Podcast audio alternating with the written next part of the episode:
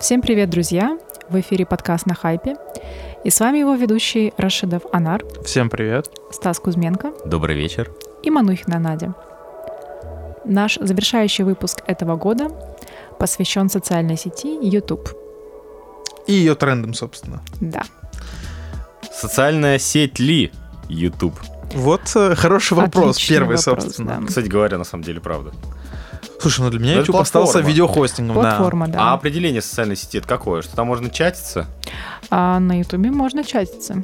Где на тебе можно чатиться? Я знаю, что В там можно написать, э, да, какой-нибудь хейт, например, написать ты мразь. Кому? В комментариях? Какому-нибудь блогеру. Но это же как бы функция комментирования. Без как бы отвратительное слово паразит у меня, друзья, простите меня, Как бы. пожалуйста. Вот, да. Ну, э, для меня социальная сеть — это площадка, которая дает неограниченные возможности загрузки контента, работы с ним, э, взаимодействия разных людей, не связанных друг между другом, возможность создания э, неких комьюнити. Мгм. И пока что мы видим, что основная функция YouTube это загружать ролики и показывать их. Но мы еще поговорим о том, что растут э, стримы. Слушайте, а если мы, возвращаясь к повестке дня, что вы думаете по поводу того, что сейчас, значит, YouTube прикроют, а, и будет э, русский YouTube, Рутюб снова воспрянет и все прочее? Да не дай бог. Ровно как и не нужна нам русская Википедия. Ну, пускай будет как альтернатива, например. Опять же таки, право выбора. Пускай будет, а люди пускай выбирают, э, что им смотреть. Ну, я на самом деле тоже склонен считать, что не будет прям вот тотальной блокировки YouTube, поскольку все-таки это такая достаточно резонирующая история. И э, Рутюб не в состоянии заменить YouTube, поскольку нету такого огромного количества контента со всего мира. И эм, запрет на YouTube будет означать, что фактически правительство Российской Федерации ввело цензуру на зарубежный контент э, на хостинге YouTube. Слушайте, ну он в Китае запрещен и нормально, никто не жалуется. Я думаю, что градус как бы доверия к власти довольства и качество жизни в Китае чуть другой, хотя я могу ошибаться, я не геополитик. Но э, Китай при этом э, круто живет со своей экосистемой Вичата, с э, мессенджером, в которых можно покупать товары, с ТикТоком, Ну, с то есть- лайки. То есть, То есть там, э, э, скажем так, э, социальные площадки, представленные в Китае, они в состоянии заменить то, что есть там на То есть- YouTube. то есть ты считаешь, что натурально, если YouTube запретить, люди выйдут на улицу? Возвращаясь Я, к я чувствую, что 20-секундному. мы медленно приходим к тем письмам, которые э, пишут ряду русских блогеров с просьбой поддержать Алексея Навального выйти на улицы. Но я не думаю, что на самом деле люди выйдут на улицу, потому что а, по большому счету наверняка подавляющее количество контента, который люди отсматривают на YouTube, это русскоязычный контент. Это правда. Другое дело, что, например, огромное количество мигрантов, которые отсматривают контент на родном языке, они не смогут его смотреть. Выйдут ли они на улицу, ну тоже очень спорно. Я думаю, скорее нет, чем да, Я и все это думаю о том, понимают. что люди выходят на улицу, когда есть нечего. Ну Да. что ж, Надежда, мы предлагаем вам начать наш хит-парад. Да. Но если мы про тренды, то мне кажется, что в следующем году обязательно будет больше рекламы. А, И сделают это для того, чтобы продвигать YouTube премиум, а, где есть возможность смотреть ролики без рекламы.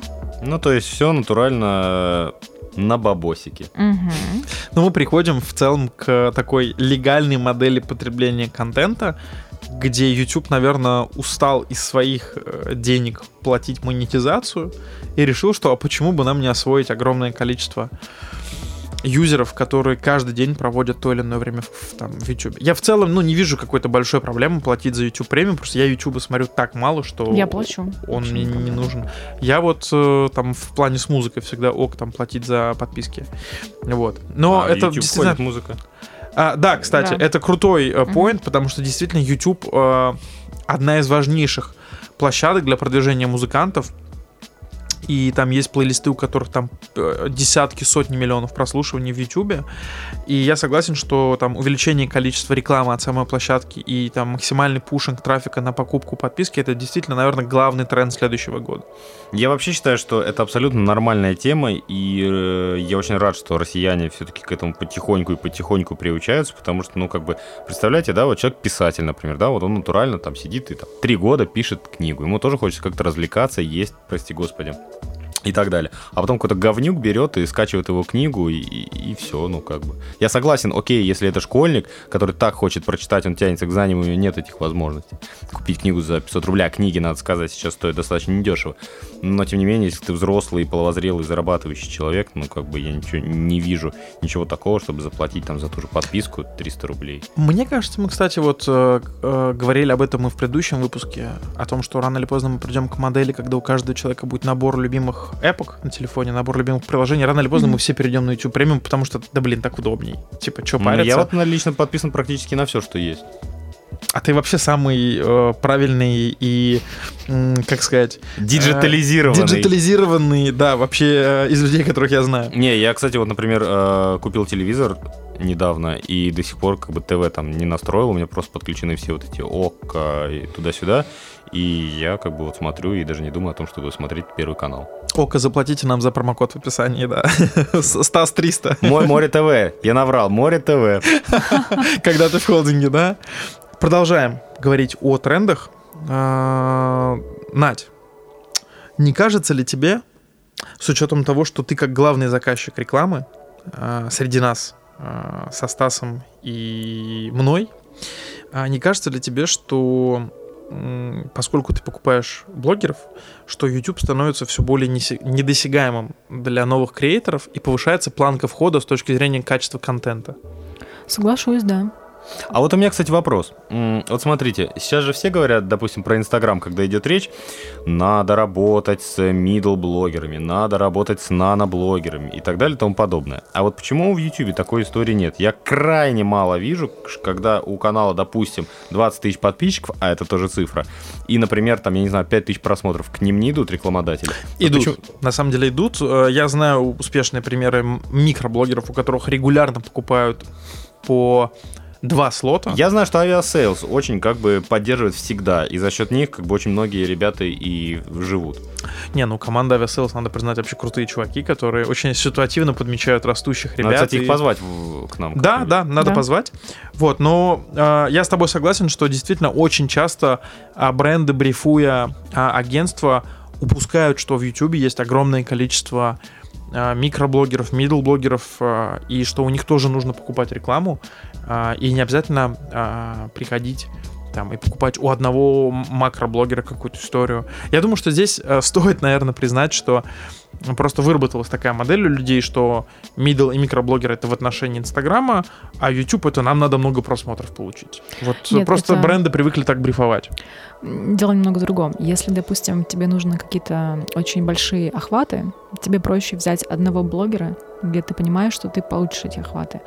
А чтобы эти же цифры получить за счет более мелких блогеров, тебе нужно их очень-очень много. И иногда это действительно просто занимает больше времени. Это менеджмент э, блогеров, это брифы, э, проверка контента. Проще действительно взять одного и понимать, что вот ты его забрифовал, ты проверил контент, и все как бы окей. То есть тут э, нужно понимать, зачем это нужно.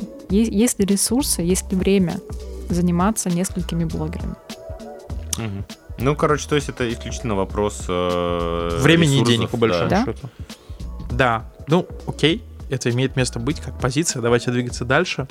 Стас, слово тебе, наверное. Да, я хотел бы еще вот какую историю э, затронуть. Все мы согласимся, что сегодня YouTube это прям новое телевидение. Факт. Мы уже не раз про это говорили, да. даже на прошлом подкасте. Вот. А, туда приходят большие бюджеты, а, туда приходят селебрити. Мы видим, как в прошлом году очень круто заскочили на YouTube э, тот же Пивоваров, та же Собчак, наверное, уже все-таки полтора-два года назад. Вот. А как вы думаете, э, что будет дальше? Будут ли большие бюджеты? И как вам кажется, когда YouTube сможет похвастаться вот как раз вот э, ТВ-бюджетами? Или все-таки это вот как бы он будет держаться?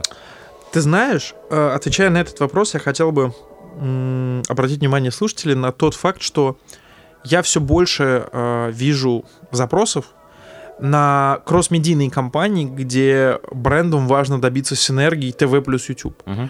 То есть э, люди понимают, что телек это про охват, угу. а YouTube про вовлечение. Угу.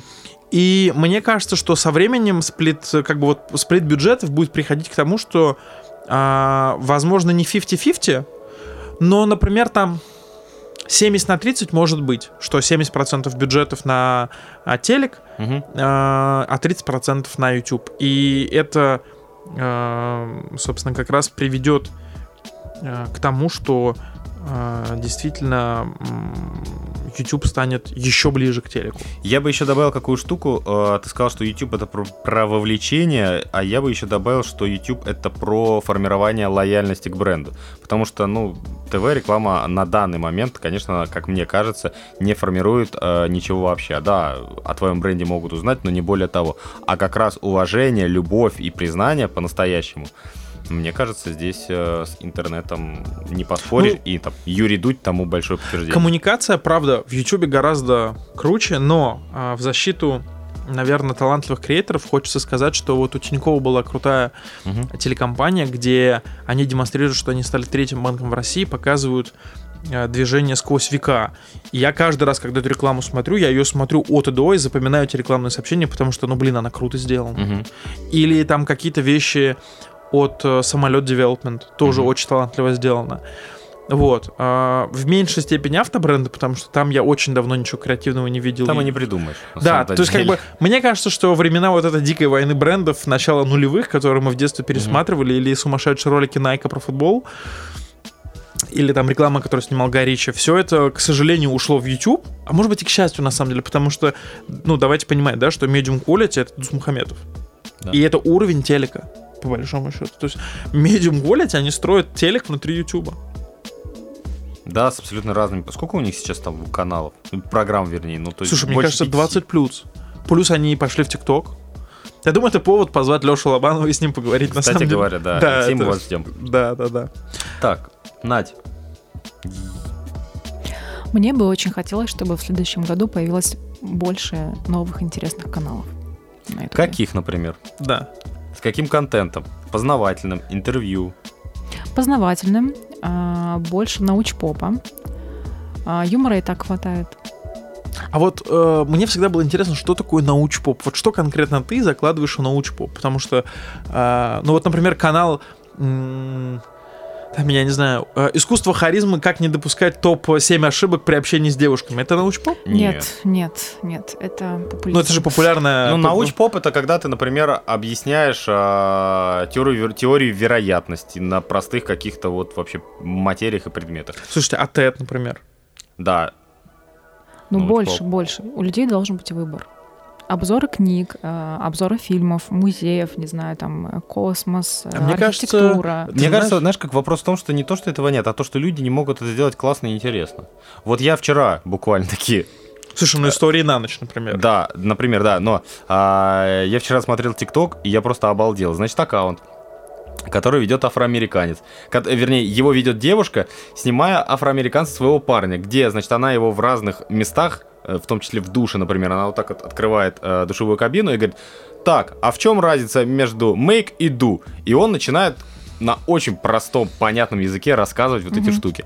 Вот я считаю, что это вот очень круто, и такого контента на самом деле было мало всегда, а сейчас его становится больше, и это прям вообще кайф. Он афроамериканец или афрорусский? Э, темнокожий. Тот момент, когда, э, знаете, выражение на тоненьком. Вот стал сейчас на тоненьком это сделал. Но на самом деле, э, я думаю, что э, в Ютубе просто меньше запрос на это.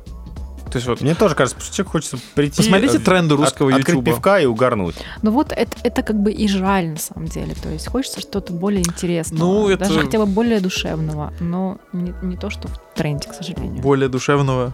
Ну, по Звучит сути, как никогда, концерт никогда в тренде самом не деле. будет э, классическая музыка или что-то типа того.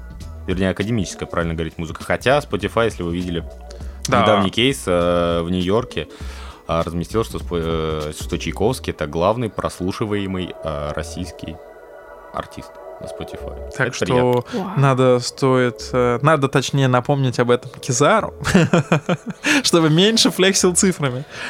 Вот, а, слушайте, а, такой вот момент мы обсуждали это вскользь, скажем, стримы. Нам нужно больше стримов, говорят и, бренды. И донатов. А? И донат. И донатов. Да, это потому что людям хочется быть вот в моменте, да, хочется почему-то в свое время, 8 лет назад, э, круто встретил Минаев Live, потому что это была уникальная возможность, когда сидит человек, какой-то гость, да, и ты можешь Да. позвонить и сказать, а, задать какой-то интересный вопрос, а можешь позвонить и сказать, ты урод, и кинуть трубку, и посмеяться при этом. И людям это важно. И мне кажется, история же, она имеет свойство повторяться. И сейчас как раз мы возвращаемся на вот этот виток, когда хочется быть в моменте, когда хочется написать что-то человеку, и он бы это сделал, например, а ты посмеялся при этом. Ну вот, допустим, с точки зрения маркетинга, некоторые бренды, не будем упоминать, какие конкретно, делают, делают сейчас очень много лайвстримов именно а, продажи. Во время Да, лайвстрима делают продажи. такая Э, история. YouTube, ТикТок, там, ВКонтакте, например. Мгм. А, и это все немного напоминает э, магазин на, ди- на- на да, диване. да. Абсолютно. И, честно говоря, ну, такое себе. А, Но, тем не менее, почему-то это становится популярным сейчас. Люди хотят развлечений. Людям нравится вот эта вот э, возможность купить э, дешевле. Людям нравится вот это вот некий азарт, то, что ты прямо сейчас можешь купить. Я думаю, что здесь просто несколько факторов. А, Я бы здесь добавил к твоим словам, Стас, что пандемия реш- э, лишила, не решила, а лишила нас, точнее, решила лишить нас возможности проживать покупательский, потребительский опыт. Люди не ходят в торговые центры, у людей нет вот э, э, возможности потрогать то, что они покупают, и теперь им хочется некого перформанса, им хочется общаться в комментариях, обсуждать, чувствовать себя частью некого шоу. А, Это же сильнее вовлекает, а нам э, хочется покупать вещи, которые кажутся нам более яркими, более вовлекающими, более интересными. И, ну и все-таки надо понимать, что там те же магазины на диване, они далеко там не самыми глупыми людьми собирались, и это все функционировало действительно. И я, например, в курсе, что уже ряд э, российских приложений готовятся к выходу на рынок, Мгм. и это будут строго приложения, направленные на совершение покупок в сегменте fashion, Мгм. где у тебя будет возможность с помощью AR-технологий, VR-технологий примерить на себе эту вещь, Мгм. посмотреть, как ты смотришься в зеркале, отправить видео с собой подругам, например, и сразу поучаствовать в аукционе или заказать там с того же Wildberries, например. Интересно. Да, то есть я, я думаю, что э, на самом деле э, как никогда много вещей приближают нас вот к такому кибербудущему. Мгм. Но это уже, я думаю, тема другого подкаста. Да, слушайте, мне кажется, мы собрали достаточно историй по YouTube. Честно говоря, можно дальше фантазировать и придумывать и мечтать, что с ним будет. YouTube будет, конечно же, расти. YouTube будет как большой черный властелин э, управлять все большим количеством э, умов. Аудитория YouTube будет продолжать дальше расти, потому что ну, 5 лет назад, а там был контент только для подростков, сейчас там есть контент вообще для э, Всех. Всех, да. Давайте, наверное, быстро перечислим тренды, которые мы обсудили. Напомню, что они будут в качестве визуальных карточек в нашем телеграм-канале.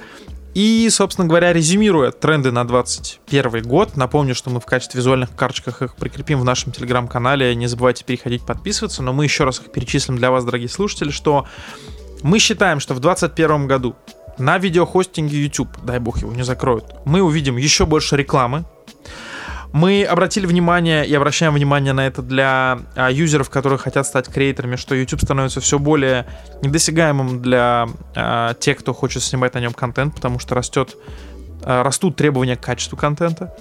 Мы видим, что растут стримы, и обязательно нужно пользоваться этим, а, хотя бы с точки зрения разнообразить свой контент.